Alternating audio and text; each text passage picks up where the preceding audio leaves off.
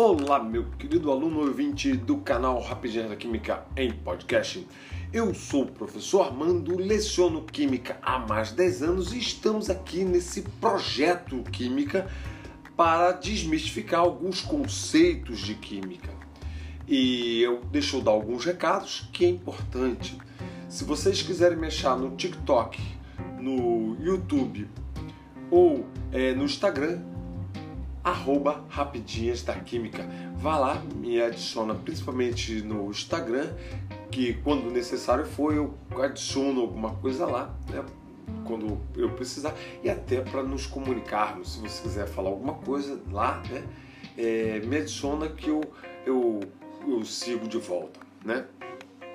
Beleza, então vamos dar continuidade aos sais, né? Todo mundo sabe que o sal, né, é, só relembrando, sal é um composto que mesmo que você coloque é, uma pequena quantidade de água, ele vai fornecer pelo menos um cátion e um ânion, diferente de OH que é o ânion, e um cátion diferente de H+, né? Mas nós temos vários tipos e nós já falamos dos sais neutros e os sais ácidos. Se lhe falamos dos sais ácidos, então vamos falar dos sais básicos. E quem são eles? Os sais básicos, além do cátion e do ânion, ele vai apresentar outro ânion OH- na sua fórmula, ou seja, ele vai ter OH- no meio da molécula, em outras palavras, certo? E então vamos tentar entender. Vamos, primeiro eu vou falar a nomenclatura é, IUPAC, a oficial, né? A IUPAC você vai ter o prefixo mono de tri, né? Ou seja, a, quantidade de hidróxido, aí você do OH, né? E você vai adicionar a palavra hidrox mais o nome do ânion, a preposição de e o nome do cátion. Então imagina isso. AL, abre parênteses, O, H, fecha parênteses, 2CL. Então, de, porque eu tenho dois OHs, de hidrox, cloreto, tudo junto de alumínio, certo? O único que é separado é o de alumínio, mas o resto de é, hidroxcloreto de alumínio. É feio? Pode até ser esse mesmo composto tem um nome usual. Qual é o nome usual? Você vai ter o nome do ânion, o prefixo mono de tri, mais a palavra básico, a preposição e o nome do cátion. Esse mesmo composto então vai ficar cloreto bibásico de alumínio. Isso é um sal básico, né?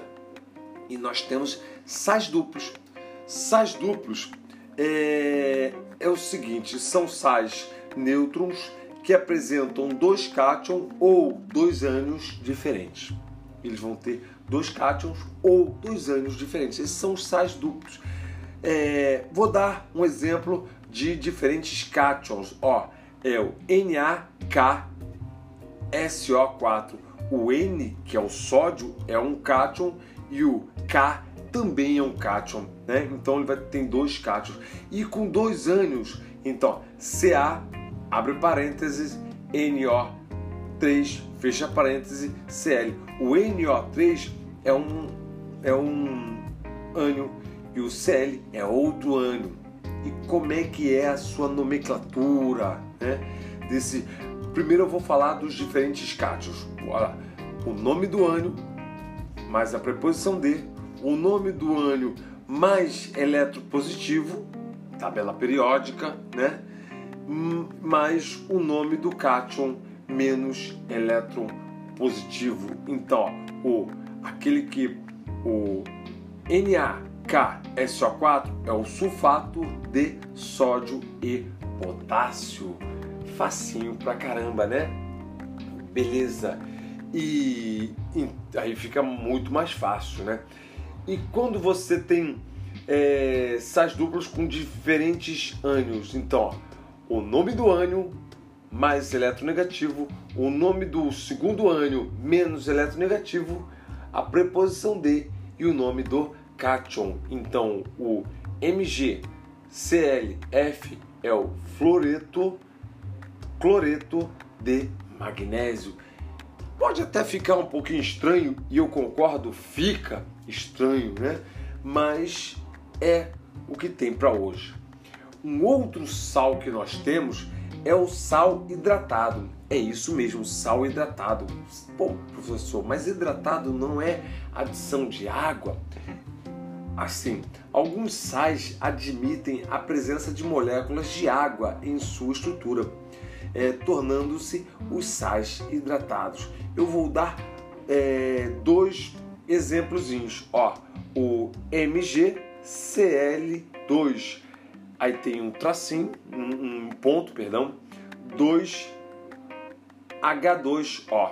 Então, esse 2H2O é duas moléculas de água. Então, para cada molécula que eu tenho desse sal, eu tenho duas moléculas de água na composição. Então, o nome dele é cloreto de magnésio, di, porque são dois, hidratado. Ah, tem outra palavra, pode ser sem ser di? Tem. O olha só, o CuSO4.5H2O.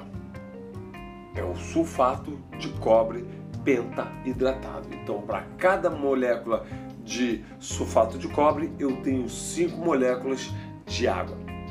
Se você pegar é, esse sulfato de cobre, ele é um azul bonito. E se você secar esses, esse colocar no, no para aquecer e sair todo o, a água dele, né?